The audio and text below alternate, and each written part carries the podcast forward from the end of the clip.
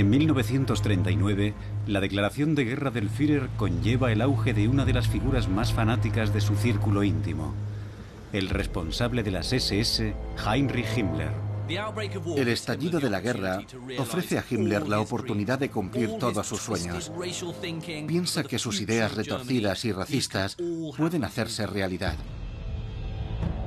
Para hacer sus sueños realidad, en las SS, Himmler cuenta con el nazi más despiadado de todos. Su nombre es Reinhard Heydrich.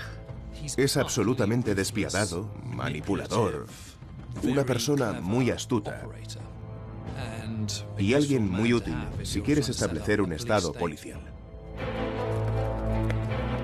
Heydrich y Himmler forman una pareja formidable, pero a medida que intentan imponer sus ideas radicales, los rivales del círculo íntimo de Hitler conspiran para romper esa alianza. Goering mira a Himmler y piensa, ¿sabes? Algún día tu chico te causará problemas. Y claro, Bormann sutilmente se atribuirá parte del mérito. Se trata de un juego político muy, muy antiguo. Y Bormann lo domina como nadie. El ascenso meteórico de Heydrich lo convertirá en un objetivo tanto dentro como fuera del círculo íntimo de Hitler.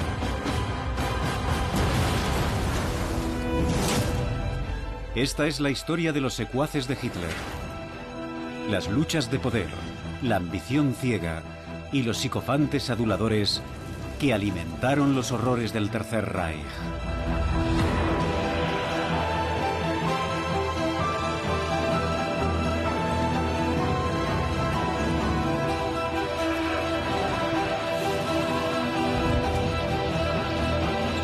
El círculo maléfico de Hitler. El auge y la caída de Reinhard Heydrich. Septiembre de 1939. La invasión de Polonia está en marcha y para Hermann Göring, el jefe de la Luftwaffe y el hombre más influyente dentro del círculo íntimo de Hitler, todo va según lo previsto. La Luftwaffe tiene éxito. Arrasa las ciudades y los pueblos polacos, destruye las unidades polacas. Es una parte esencial de la Blitzkrieg y Goering se atribuye ese mérito.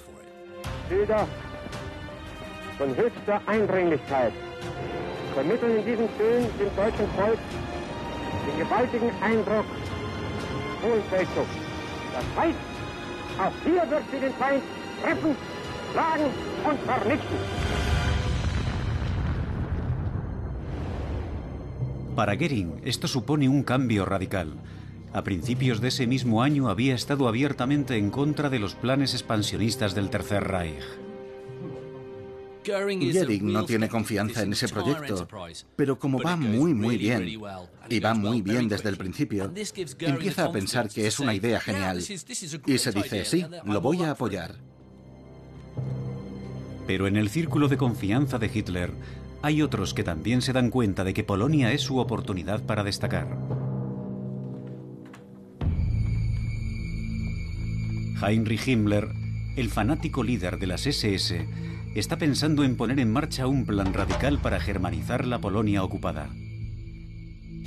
Himmler es un ideólogo. En muchos sentidos se conduce más si cabe por esas ideas que Hitler. Está en contra de cualquiera que no sea ario y teutón. Himmler es una mancha en el tejido de la ideología nacionalsocialista. Su visión de la Alemania del futuro es sobrecogedora. Una visión que comparte con Hitler cuando celebra su victoria en el Reichstag. Sus planes son claros e implacables.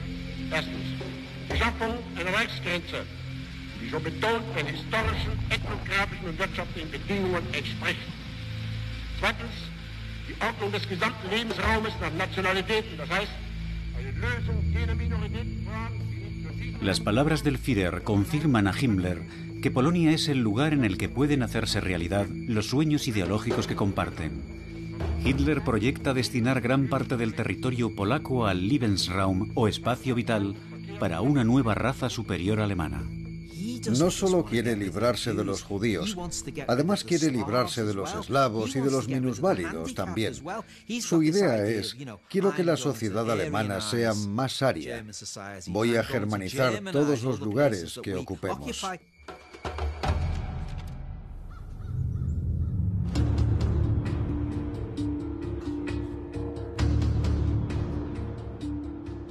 El objetivo de Himmler es expulsar a millones de polacos y judíos de la parte occidental de Polonia para hacer sitio a los pobladores alemanes.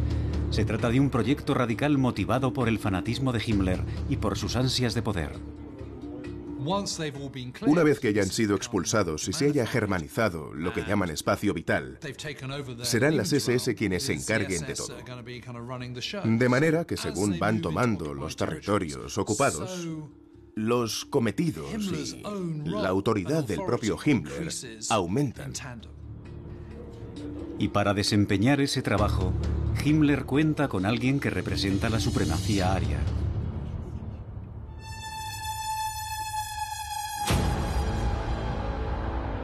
Reinhard Heydrich es el segundo de Himmler y jefe del infame SD, el servicio de inteligencia de las SS. Mientras Himmler se centra en los detalles y en la doctrina, él se encarga de que se hagan las cosas. Reinhard Heydrich es un ideólogo frío y pragmático, no es un soñador. Es alguien que intenta implementar esa visión ideológica. Heydrich representa el típico personaje malvado de las SS.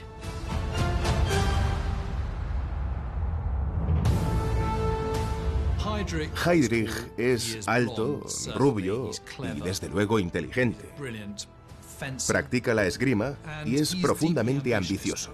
Esa es la fama que tiene Heydrich. Hasta Himmler necesita guardarse las espaldas. Heydrich era un hombre despiadado y sabía cómo aterrorizar a la gente. Conseguía despertar miedo tanto a sus amigos como a sus enemigos. Se te enfriaba la sangre solo con estar en la misma habitación que él. Sin embargo, cuando Himmler conoció a Heydrich, era un hombre sin futuro.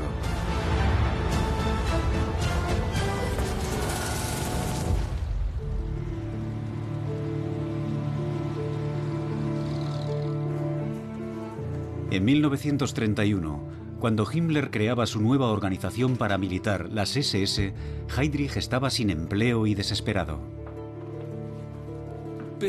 Antes de aliarse con Himmler, Heydrich era un hombre caído en desgracia. Había perdido su puesto de oficial en la Marina. La causa de ese descrédito fue un embarazoso triángulo amoroso. Heydrich estaba comprometido con dos mujeres a la vez. Y el padre de una de esas mujeres era un hombre muy influyente. Tenía muy buenos contactos en los altos mandos de la Marina. Heydrich cometió el error de dejar a la mujer equivocada. Y su poderoso padre exigió que su honor fuera restablecido. A Heydrich lo despidieron no tanto por el doble compromiso, sino más bien por el desdén con el que se tomó la situación, lo cual se consideraba inaceptable en un oficial de la Marina alemana.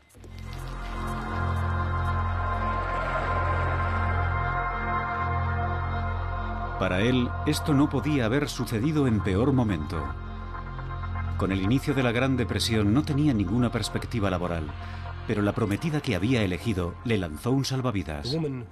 La mujer con quien iba a casarse, Lina von Osten, era, a diferencia de él, partidaria del movimiento nazi desde hacía bastante tiempo.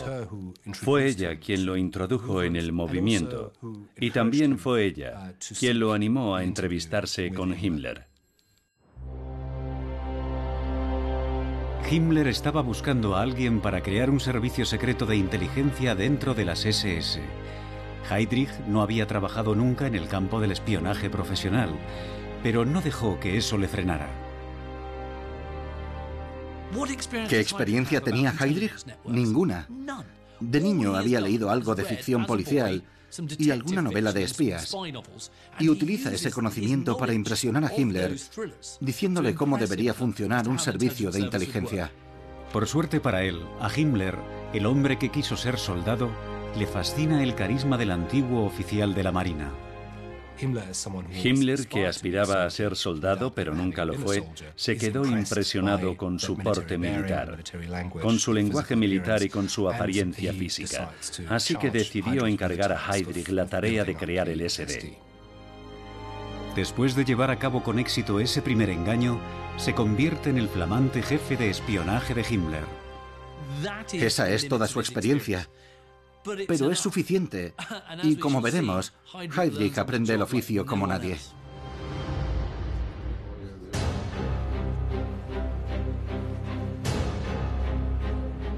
Himmler tenía ahora un hombre de confianza dispuesto a realizar el trabajo sucio que los demás no podían digerir. Heydrich es sumamente eficiente y lo es por su crueldad. En 1934, mientras Himmler tomaba el té con el Führer, era Heydrich quien orquestaba la sangrienta purga de las SA, el grupo paramilitar original del partido nazi. Fue un acto infame de violencia política. Se llamó la Noche de los Cuchillos Largos. Y vaya si estaban afilados esos cuchillos.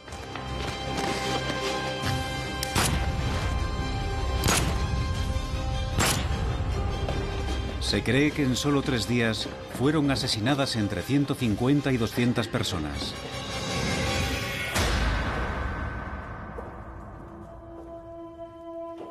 Pero el objetivo principal era el líder de las SA, Ernst Röhm.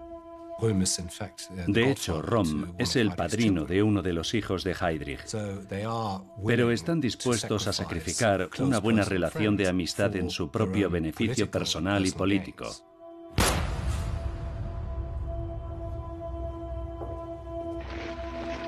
La noche de los cuchillos largos, las SS se convirtieron en la principal agencia de seguridad, vigilancia y terror del partido nazi. Y Himmler en el nuevo y más importante secuad de Hitler. Pero a quien hay que temer es a Heydrich. Desde muchos puntos de vista, el extraordinario éxito de las SS solo puede explicarse por lo bien compenetrados que estaban Himmler y Heydrich. Sus distintos talentos se complementaban. Uno era capaz de relacionarse bien con los líderes nazis y el otro sabía cómo administrar el terror de manera hábil y eficaz.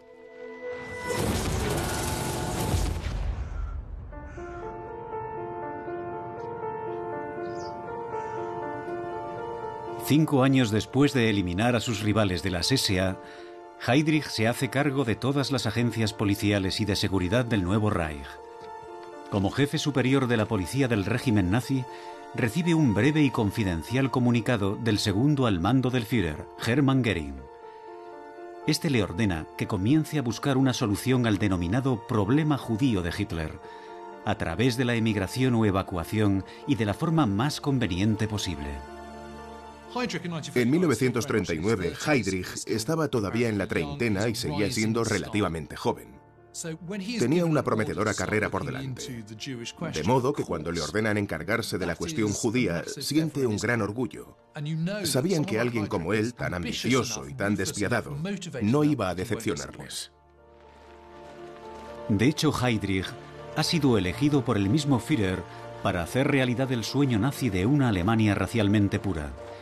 Y como el ejército se prepara para invadir Polonia, pronto habrá unos dos millones más de judíos para los que aún no hay un plan definitivo. Las órdenes de arriba, si son especialmente duras, suelen ser bastante imprecisas.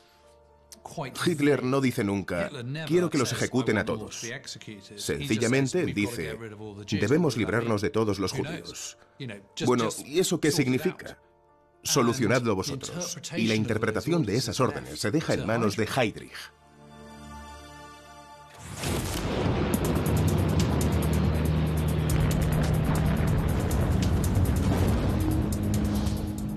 A medida que las tropas alemanas avanzan sobre Polonia, es a Heydrich a quien ordenan preparar el nuevo territorio para la germanización. Para ello crea unos grupos especiales con miembros de las SS, los Einsatzgruppen, para aterrorizar a la población civil. La misión de los Einsatzgruppen durante la campaña polaca era decapitar a la sociedad polaca. Hay que acabar con la élite polaca, hay que matar a los curas, a los profesores, a los políticos, a los líderes de la economía y matarlos por decenas de miles. Esa era su misión.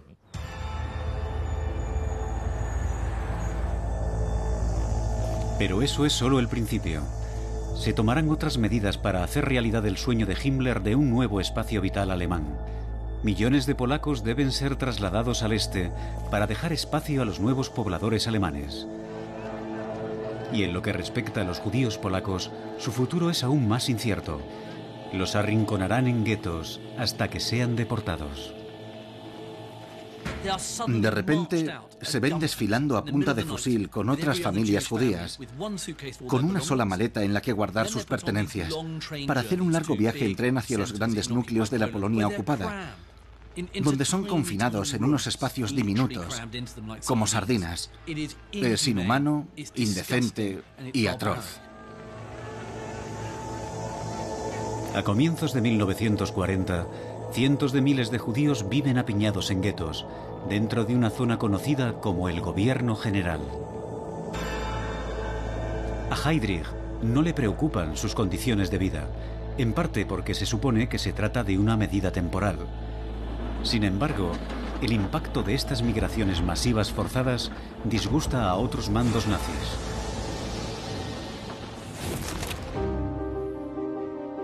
Hans Frank es el nuevo y poderoso jefe nazi del gobierno general, el cual incluye la capital polaca Varsovia y la segunda ciudad más importante, Cracovia.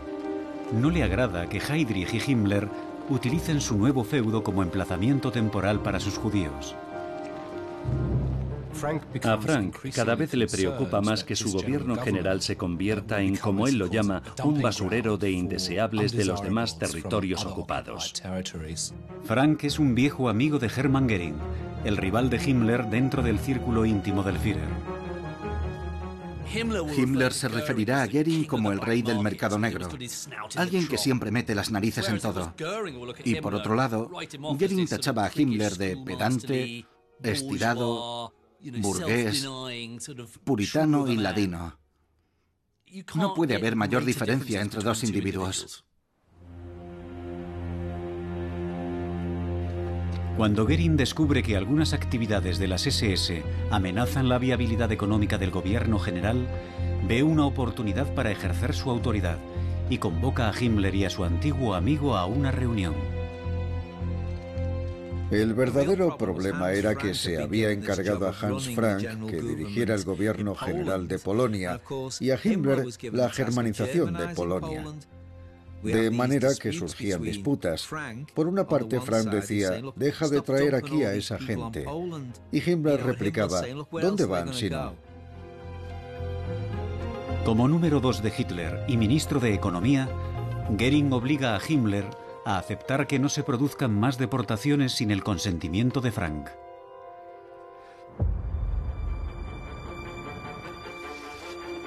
Para Himmler, este es un doloroso recordatorio de quién ejerce más influencia dentro del círculo íntimo de Hitler. Heydrich deberá diseñar un nuevo plan para los judíos de Polonia. En cuanto a Goering, sus prioridades pasan a primera línea, ya que pronto habrá un nuevo campo de batalla.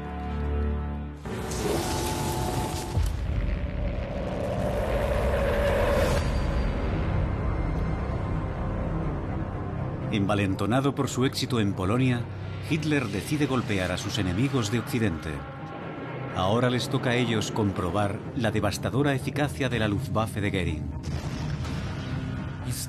Empezó a comienzos de abril con Noruega y Dinamarca y después, el 10 de mayo de 1940, la Wehrmacht atacó a Francia, Luxemburgo, Bélgica y los Países Bajos.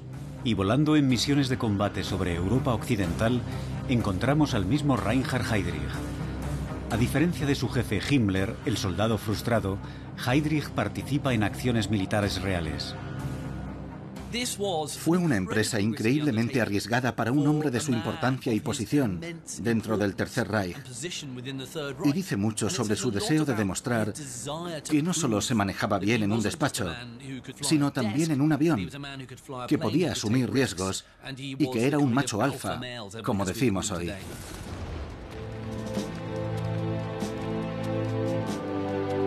Una vez más, el apoyo de la Luftwaffe al ejército resulta fundamental para derrotar a los franceses y a los británicos. En solo seis semanas, Europa Occidental queda bajo control nazi y Goering es el hombre del momento. Tras la caída de Francia, Goering se convirtió en el militar más condecorado y de mayor rango del ejército alemán. Condecorado como nuevo mariscal del Reich, la posición de Goering como sucesor del Führer parece intocable.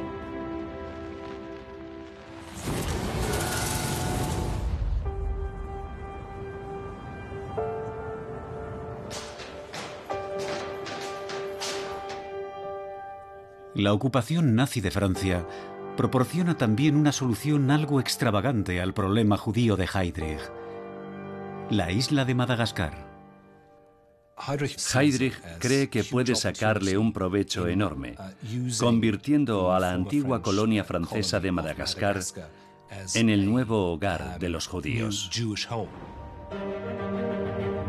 El plan de Heydrich es enviar a todos los judíos de Europa a esa remota isla en la costa oriental del continente africano, a casi 13.000 kilómetros. Una señal de lo que Heydrich está dispuesto a hacer con millones de personas. Naturalmente, se asume que por el clima de Madagascar, sobre todo para los habitantes de Europa Central, mucha de esa gente morirá durante el proceso, pero eso entraba en sus cálculos. Pero su plan encuentra un obstáculo, la Marina Británica. Lo de Madagascar depende en gran medida de la victoria alemana sobre Gran Bretaña. Mientras Gran Bretaña siga en la guerra, el acceso a Madagascar por mar no está garantizado.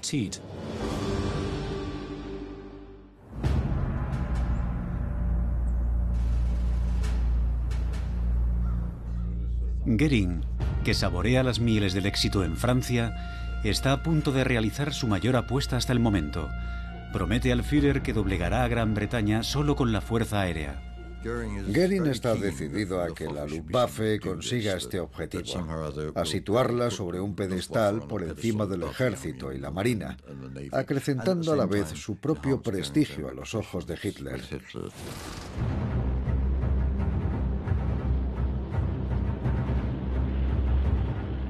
Goering lanza a todas las fuerzas de la Luftwaffe contra el enemigo pero sus pilotos se encuentran con una resistencia inesperadamente tenaz y bien organizada.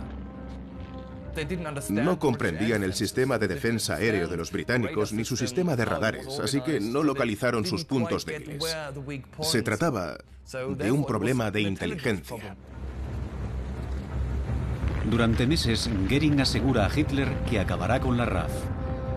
Pero resulta evidente que la Luftwaffe no está preparada para llevar a cabo operaciones de largo alcance en el canal.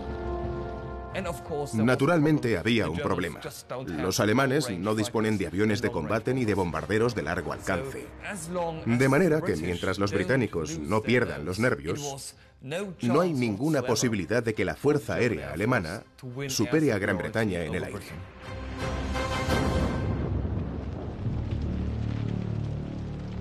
Para Goering es una catástrofe personal. Después de tantas promesas, lo único que consigue es el primer gran fracaso militar de la Alemania nazi. Marca el comienzo de una desconfianza creciente. Desconfianza ante la jactancia de Goering. Hitler se pregunta, ¿durante cuánto tiempo más voy a confiar a Goering las operaciones que llevemos a cabo?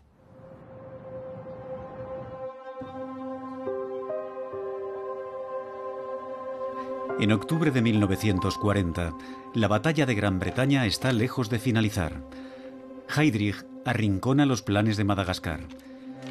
Pero a las SS se les presenta una nueva oportunidad, ya que ante el fracaso de Goering, Hitler vuelve a centrar su atención en el este.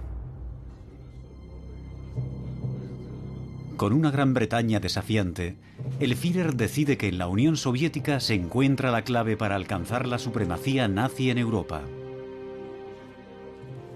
Hitler piensa que si derrota a la Unión Soviética, dispondrá de enormes recursos para volver a atacar a Gran Bretaña. Y Gran Bretaña tendrá que llegar a un acuerdo. Para Goering, Invadir la Unión Soviética cuando Gran Bretaña sigue siendo una amenaza es una estrategia suicida, pero desde su fracaso militar su credibilidad está en entredicho. Para Goering, el enemigo en ese momento es el imperio británico. Se lo dice a Hitler, pero sin insistir en ello, porque sabe que si presiona demasiado puede tener problemas. Himmler y Heydrich tienen una opinión diferente.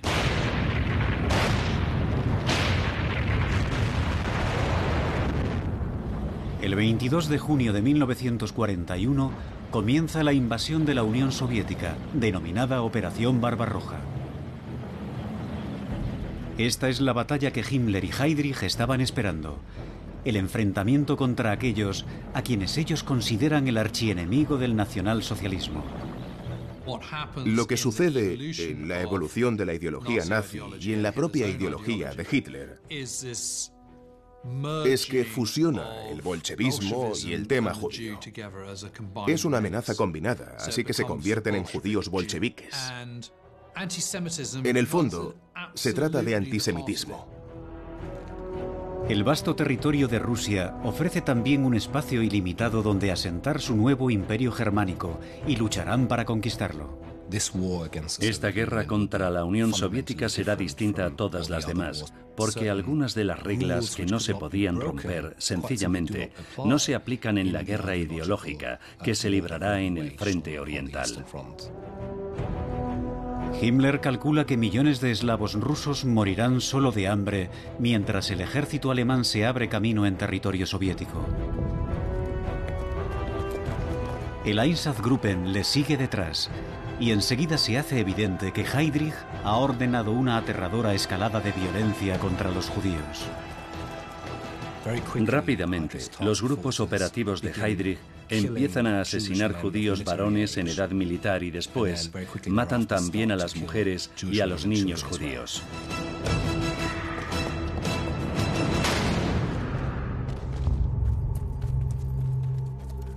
En ese momento es cuando Heydrich pasa de buscar una solución territorial a llevar a cabo un genocidio.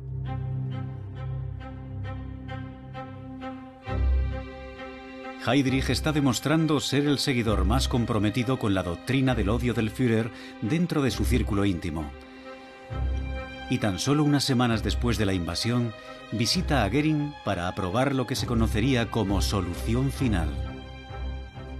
Se presenta ante Goering con un documento en el que se le autoriza a acometer la solución final a la cuestión judía. El término solución final es deliberadamente vago, pero lo que está claro es que Heydrich desea encargarse de ello. Heydrich busca ciertas garantías por parte de los mandos nazis, sobre todo de Hitler a través de Goering, de que será él y no el ejército ni los funcionarios civiles el responsable de encontrar esa solución. Una solución que va cobrando más importancia cada día que pasa.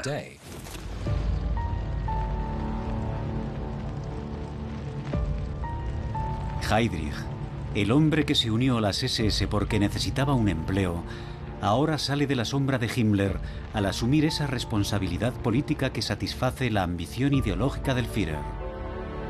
Pero irónicamente, el antisemitismo casi termina con su carrera antes de que empezara. Cuando Heydrich llevaba solo un año en su nuevo empleo, llega hasta la mesa de Hitler un informe en el que se afirma que el joven oficial de las SS es judío. Revelaba que su abuela paterna se casó en segundas nupcias con un hombre con apellido supuestamente judío. Lo acusaron de estar manchado de sangre judía. Y en el Tercer Reich era lo peor que te podía pasar. Un asunto grave. La historia se utilizó originalmente para manchar la reputación del padre de Heydrich, Bruno Heydrich, un célebre músico y compositor. Aunque su padre había demostrado hacía ya muchos años que esa acusación era falsa, todavía sigue persiguiendo y atormentando a Heydrich. A pesar de que puede demostrar que no tiene sangre judía, es consciente de que hasta el rumor más infundado puede ser peligroso, así que el apoyo de Himmler es crucial para él.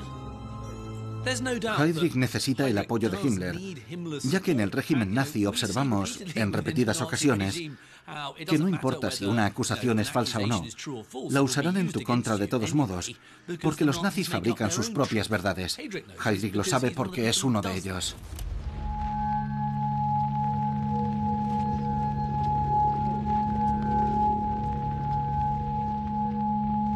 Ahora, ocho años después, con el apoyo del Führer, el protegido de Himmler está demostrando que es capaz de cualquier cosa. La solución final de Heydrich se ha convertido en una campaña de asesinatos masivos y sus grupos operativos ejecutan sus brutales procedimientos. Capturaban sobre todo a los judíos de una zona determinada. Los conducían al bosque o a un campo cercano, les hacían cavar una fosa profunda y les disparaban en la nuca.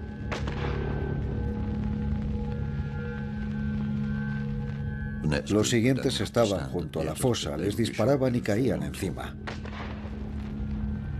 Así hasta que se llenaba. Después la cubrían de tierra y cal.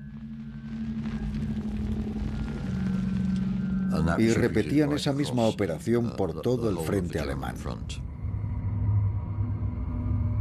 Se trata de un genocidio instigado no solo por el fanatismo, también es un pulso de poder frío y calculado. Himmler y Heydrich creen que serán recompensados por implantar lo que consideran que es la voluntad de Hitler. Decenas de miles de judíos son ejecutados a la vez. Y algunos emplazamientos, como un barranco cercano a Kiev, se convertirán en recordatorio de aquellos asesinatos masivos. La imagen mental que todos tenemos del holocausto es la vía de ferrocarril que conducía a aquel infame edificio de Auschwitz. Pero en realidad, el holocausto empezó con ejecuciones como las de Babi Yar. En solo dos días, en septiembre de 1941, más de 33.000 judíos fueron sistemáticamente masacrados y arrojados al abismo.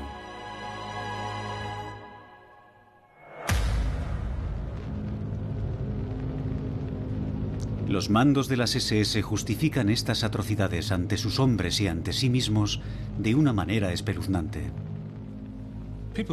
Personas como Himmler y Heydrich habrían rechazado nuestro código ético occidental por débil y decadente, por pertenecer al pasado. Ellos estaban comprometidos con la raza germánica. De manera que lo que nosotros consideramos crímenes execrables, para ellos eran un servicio a su patria.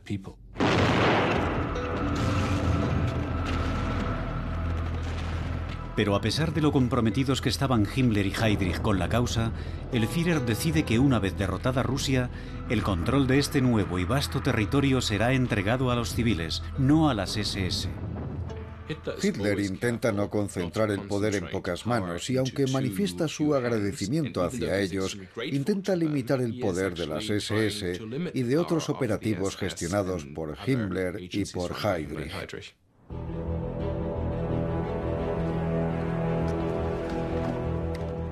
Pero Heydrich no piensa abandonar.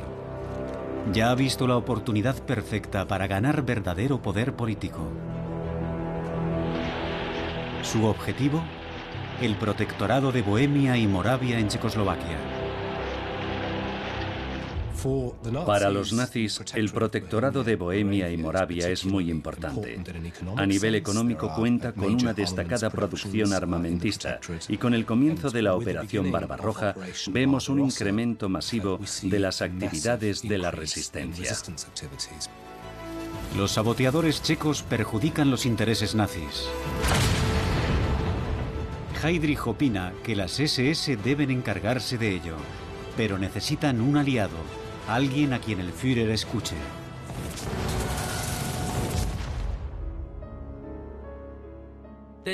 Hay una persona a quien Heydrich debe impresionar para apoderarse de Bohemia y Moravia. Y es Martin Bormann, jefe de la Cancillería. Y básicamente el hombre en la sombra de Hitler en todo momento. Por eso lo llaman la eminencia gris. Para los miembros del círculo íntimo de Hitler, la única vía de acceso a él era a través de Bormann.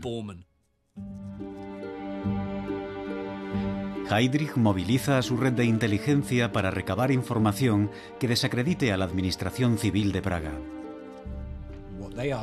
Lo que argumentan es que los administradores civiles encargados de dirigir esos territorios no son capaces de controlar la situación. Está desesperado por hacerse con el control de un lugar como ese y literalmente desearía agarrarlos por el cuello para que hicieran lo que les ordena. No hace falta mucho para persuadir a Bormann ya que el ascenso de Heydrich proporcionará al astuto burócrata una manera de controlarlo. Si observamos el comportamiento de Bormann, vemos que es muy astuto. Sabe que si Heydrich va a Praga, informará directamente a Hitler. Pero lo que eso significa en realidad es que informará a Hitler a través de él, Martin Bormann. Cuando Bormann presenta el informe de Heydrich, se produce el efecto deseado. Hitler está furioso. A los checos dice, hay que darles una lección. Y Heydrich se va a Praga.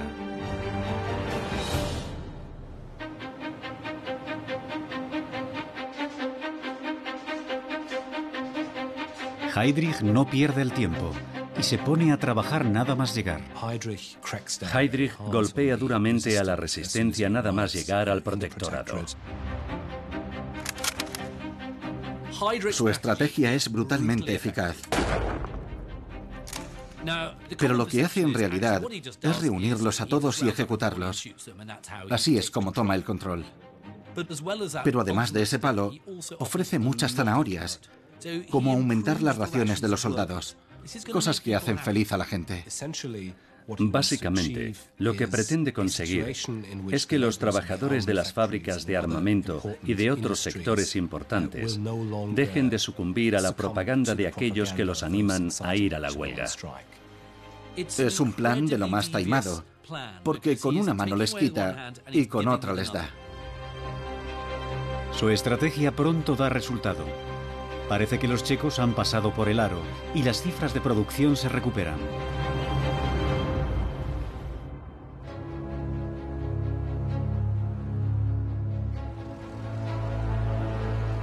Cuando Heydrich regresa a Berlín, todo el mundo habla de él. Goebbels, el jefe de propaganda nazi y uno de los confidentes del Führer, está especialmente impresionado. Como Goebbels reflejó en su diario, jugó al ratón y al gato con los checos y consiguió dominarlos por completo. Fue entonces cuando los demás miembros de la jerarquía nazi comenzaron a ver a Heydrich como un líder por derecho propio.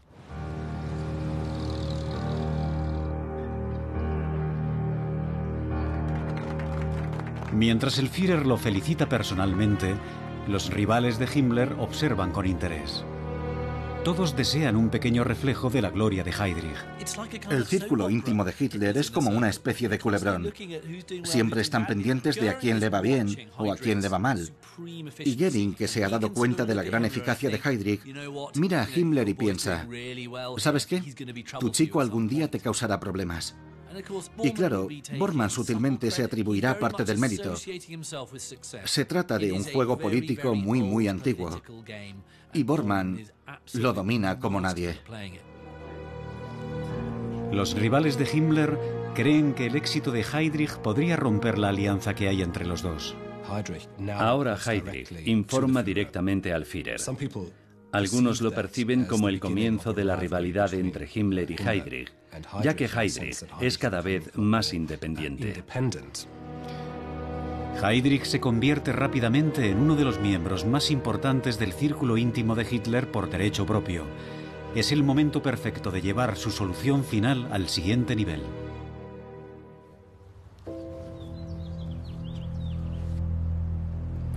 El 20 de enero de 1942, en el distrito berlinés de Wannsee, se celebra una reunión secreta entre los rangos superiores de los funcionarios civiles, los oficiales del partido y los miembros de las fuerzas de seguridad.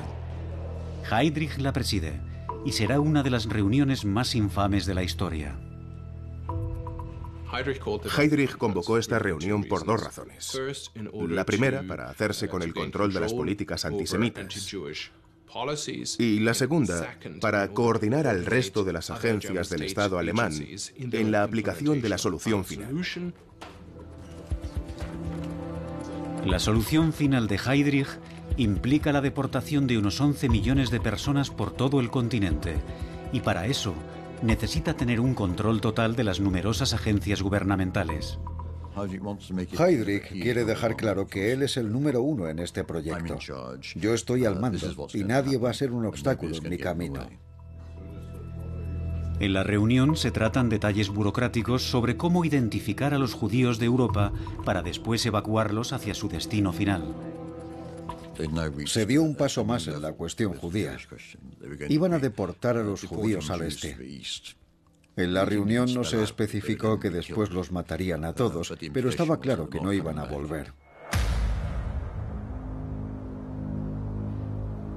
Con millones de judíos retenidos en guetos por toda Europa, la solución final de Heydrich está a punto de transformarse en un genocidio a gran escala. Heydrich y la Gestapo querían contar con unos recintos diseñados específicamente para asesinar a un gran número de personas en el mismo día y deshacerse de los cuerpos. En otras palabras, se pasaba del asesinato cara a cara a una forma de matar más abstracta e industrial. El 17 de marzo de 1942 empieza a funcionar la primera cámara de gas en Belzec, al este de Polonia, donde en solo tres meses asesinan a 80.000 personas. Eso es lo que sucede después de la reunión de Wannsee. En marzo los campos ya están construidos y en ellos murieron millones de judíos. Himmler y Heydrich planean el asesinato sistemático de millones de hombres, mujeres y niños inocentes. La gestión de este depravado proyecto marca el punto álgido de la carrera militar de Heydrich.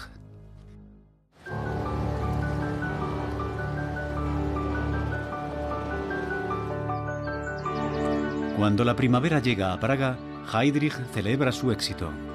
Como jefe supremo de los checos y arquitecto de la solución final, los días en que tuvo que defender la pureza racial de su familia pertenecen ya al pasado. Ahora celebra su nueva posición con un concierto en el que se interpretan obras de su padre. Celebra su éxito con esa música. Naturalmente para él, ese momento fue muy especial durante su carrera en el Tercer Reich. Heydrich se encuentra en la cima de su poder. Está a cargo del protectorado de Bohemia y Moravia, de toda la red de seguridad del Tercer Reich y también de otro de los proyectos favoritos de Hitler, el genocidio del pueblo judío.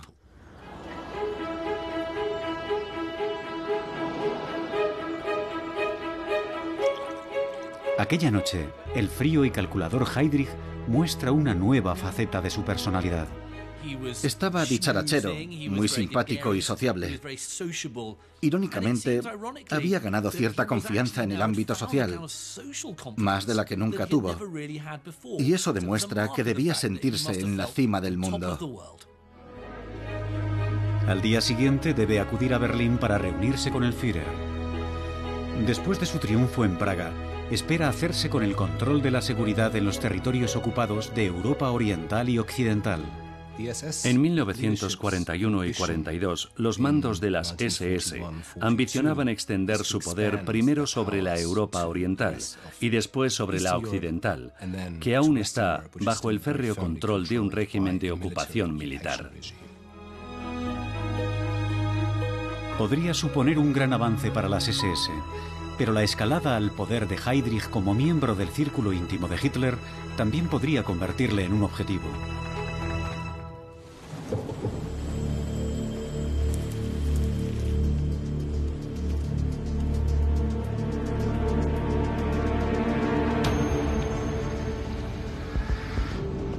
Al día siguiente, Heydrich hace el recorrido de costumbre. Le espera un avión que le llevará a Berlín. Ir por ahí en un coche descapotable demuestra la arrogancia de Heydrich. La idea de agazaparse en una limusina blindada rodeada de vehículos y escoltas no era para él. No, quiere lucirse. Me desplazo en un coche descapotable y nadie me va a tocar.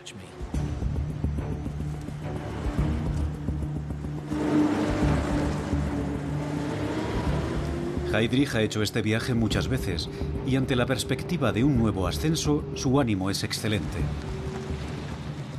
Debía sentirse muy feliz. Los informes que se enviaban a Berlín eran satisfactorios y los que recibía de Berlín también lo eran. Todo parecía perfecto.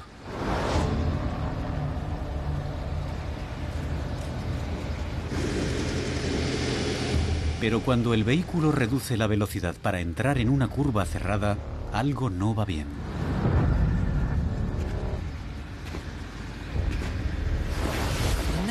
De pronto, ve a un hombre delante del coche apuntándolo con un Sten.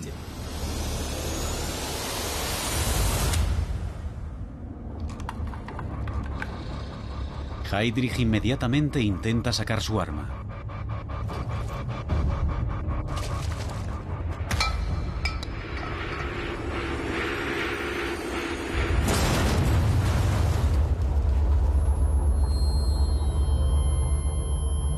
Otro hombre lanza una bomba que explota al lado del vehículo. Le lanzan todo tipo de cosas, pero a Heydrich parece no afectarle. Él continúa disparando mientras esos hombres escapan.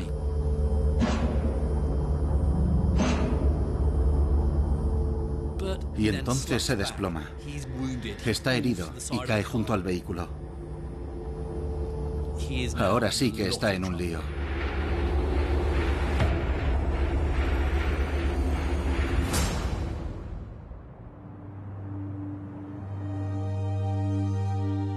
Cuando recibe la noticia del ataque, Himmler envía inmediatamente a su médico personal, Karl Gebhard. Las heridas de Heydrich son graves, pero parece que su vida no corre peligro.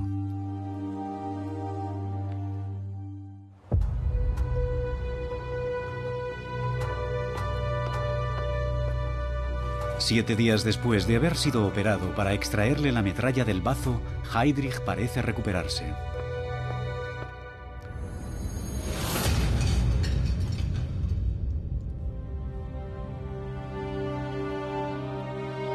Pero entonces entra en shock y cae en un estado de coma profundo del que nunca se recuperará. La noticia del asesinato de Heydrich llega a Berlín. Se produce una gran conmoción dentro del círculo íntimo de Hitler. Ahora ninguno se siente seguro. Lo que le ha pasado a Heydrich puede pasarle a cualquiera de ellos.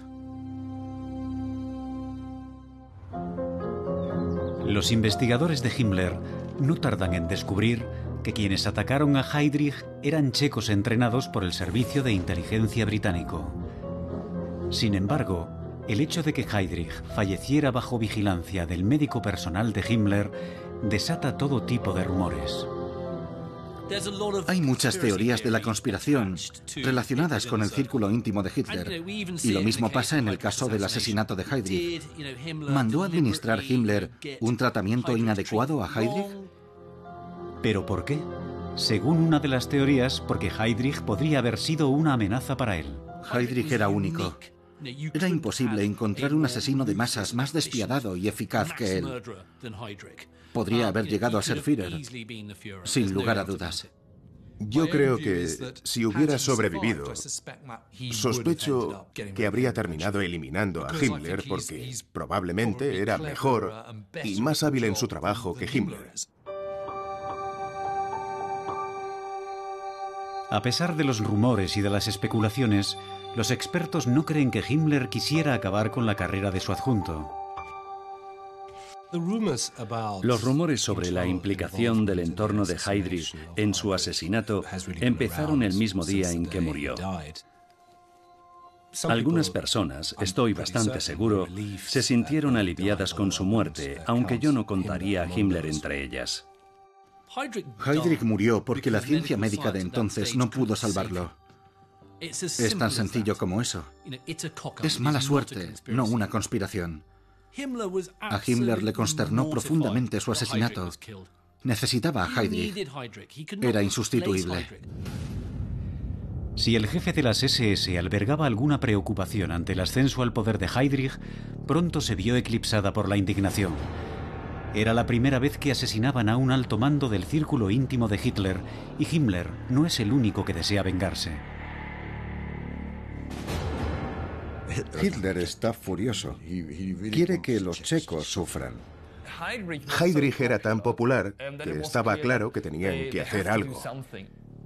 Se señala a dos poblaciones por su conexión con la resistencia, pero no es más que un pretexto para una despiadada venganza. Fue una reacción brutal y de lo más salvaje. Arrasaron dos poblaciones, Lidice y Lesaki. Masacraron a unos 500 civiles, hombres, mujeres y niños. Ejecutaron a los habitantes varones in situ. Entretanto, alrededor de 300 mujeres y niños fueron enviados a campos de concentración y casi la mitad de ellos perecieron en las cámaras de gas.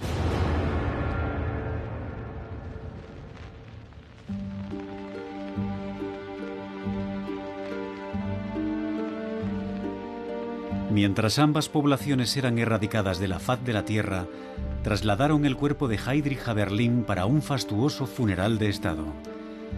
Para los miembros del círculo de confianza de Hitler, la muerte de Heydrich es un momento de conmoción, pero también de reflexión. Para Goering, aislado por su decisión ante la invasión de Rusia, es hora de volver a la acción. Bormann deberá encontrar nuevas maneras de enfrentar a sus rivales entre sí. En cuanto a Himmler, es muy sencillo. Continuar lo que el desaparecido teniente había empezado. Himmler comienza a asumir más responsabilidad directa, por decirlo así, para llevar a cabo el genocidio lo más rápido posible. Está empeñado en mantener viva la memoria de Heydrich y que la solución final sea una solución final. Aprobando con su firma la Operación Reinhardt, Himmler dará luz verde al asesinato de más de 6 millones de hombres, mujeres y niños. El crimen más abominable de la historia, el holocausto.